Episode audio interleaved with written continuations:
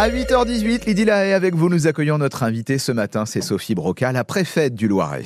Bonjour Sophie Broca. Bonjour, Merci euh, d'être là avec nous en direct ce matin pour, euh, pour évoquer euh, plusieurs sujets. Si, si, vous le voulez bien, on va commencer avec la crise agricole que nous avons vécue ces dernières semaines. Le Loiret a été touché.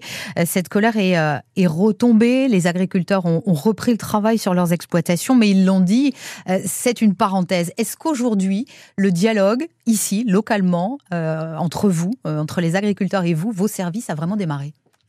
Ah, il a, oui, il a démarré, mais il n'a pas attendu cette crise pour démarrer. Euh, j'ai évidemment euh, rencontré les agriculteurs à plusieurs reprises. On se verra euh, cette semaine autour de petits déjeuners thématiques que j'ai proposés aux, organisations syndicales. Je suis naturellement allée à leurs vœux et, nous avons eu pendant plusieurs week-ends des échanges au, moment de la crise. Mais, mais le travail et le, dialogue ne, ne commence pas maintenant. Nous avons eu aussi la semaine dernière une réunion sur les simplifications auxquelles euh, les différents organisations syndicales aspirées et donc cette cette réunion qui a pu durer plus de deux heures et qui a été assez productive dans les propositions. Certaines euh, à mon avis pourront euh, donner des, des, résultats assez rapidement. D'autres demanderont plus de temps d'instruction. D'autres sans doute ne seront pas acceptables.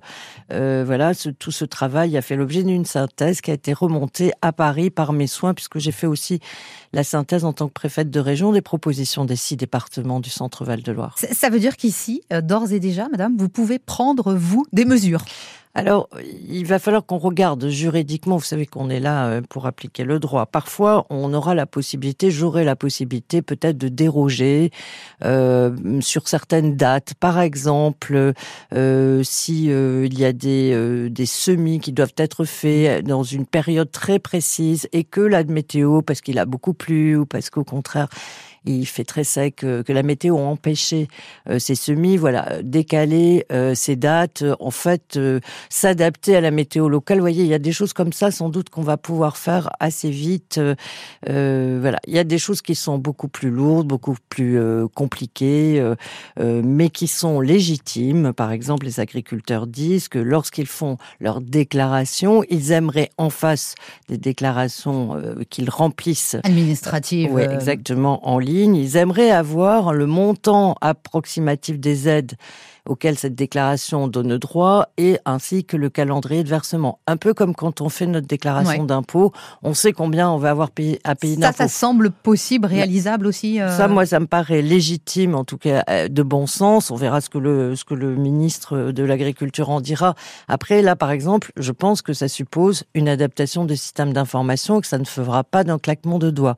De même que les agriculteurs disent, ils ont raison, me semble-t-il, encore une fois, que quand ils utilisent utilisent euh, différents produits phytosanitaires, ils doivent remplir à chaque produit, à chaque produit commercial, enfin avec euh, sous une appellation commerciale, il faut qu'ils qu le déclarent quand bien même ça pourrait être fondé sur le même principe actif. Peut-être qu'il y a des simplifications à leur donner.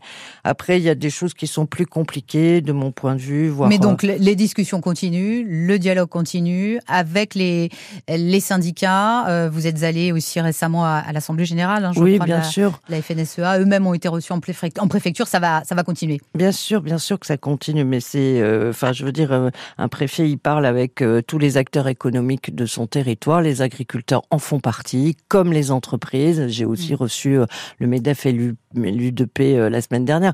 Enfin voilà, c'est normal qu'ils aient, euh, qu'ils aient accès au préfet et on est là à la fois pour les écouter, pour faire remonter, pour inventer des choses avec eux, essayer de simplifier la vie des gens. Sophie Broca, nous, nous parlons ce matin sur France Bleu Orléans, dans nos journaux, de, de ce projet de parc à loups à Cerdon du Loiret. Le commissaire enquêteur a rendu son avis. Il est favorable. C'est à vous de trancher, madame. Est-ce que vous avez pris votre décision? Est-ce que vous allez autoriser ce projet? Alors d'abord, il est trop tôt pour vous répondre parce qu'il l'a rendu euh, la semaine. Là, il y a quelques jours. Oui, la semaine dernière. Donc euh, euh, les services sont en train de d'expertiser à la fois les constatations et les conclusions du commissaire enquêteur, de voir si son, son travail est complet, s'il y a des irrégularités, à la fois dans le projet. Dans...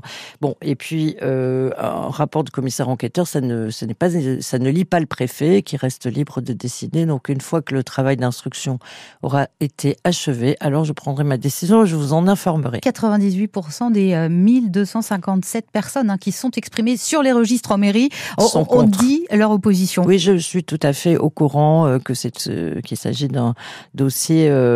du coup, l'avis du commissaire enquêteur qui crée, des tensions.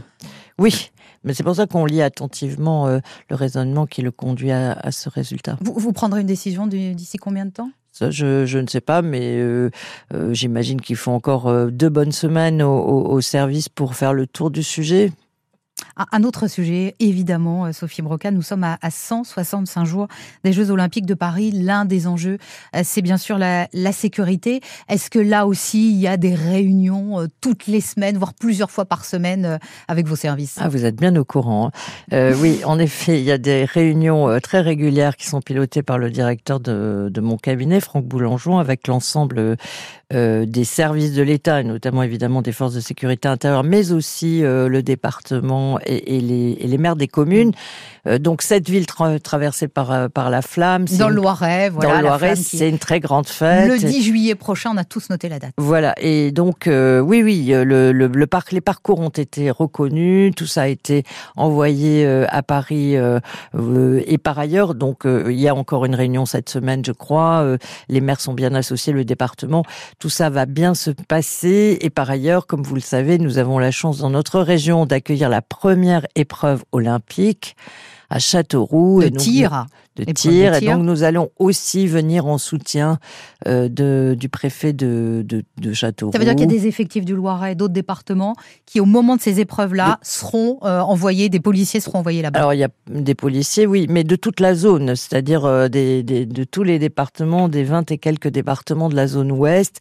On va venir en renfort. Il y a évidemment, on pense tout de suite, sécurité, pompiers et, et gendarmes, mais il ne faut pas non plus que nous, on soit en difficulté pour faire face à nos propres besoins. Donc voilà, c'est un jeu d'équilibre. Mais il faut aussi, on va envoyer aussi des membres du corps préfectoral parce que quand il faut tenir une cellule de crise 24 heures sur 24 pendant euh, 10 jours, 15 jours de rang, évidemment, il faut relever les équipes. On va envoyer sur la base du volontariat des inspecteurs de la concurrence la répression des fraudes de la zone aussi pour faire des contrôles dans les dans les restaurants, dans les hôtels, ça va évidemment attirer des touristes. Il s'agit que euh, il s'agit pas que que, que l'aspect purement sportif. Euh, voilà, enfin donc c'est euh, c'est un peu la totalité des services de l'État qui vont pouvoir être appelés à prêter main forte. Et il y aura aussi, hein, on le rappelle, deux jours précédents, ce 10 juillet, le Tour de France mmh. ici sur Orléans, les 8 et 9, avec là aussi forcément des, des forces de l'ordre mobilisées. Oui, c'est un beau programme de fêtes qui s'annonce, euh,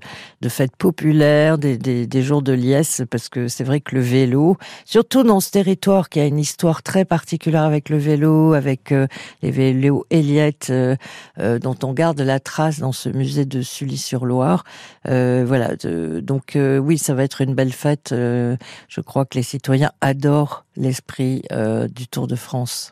Merci beaucoup, madame. Merci, Sophie Broca, d'être venue, préfète du Loiret et préfète de, de région. Très bonne journée. Merci à vous. Merci beaucoup, mesdames.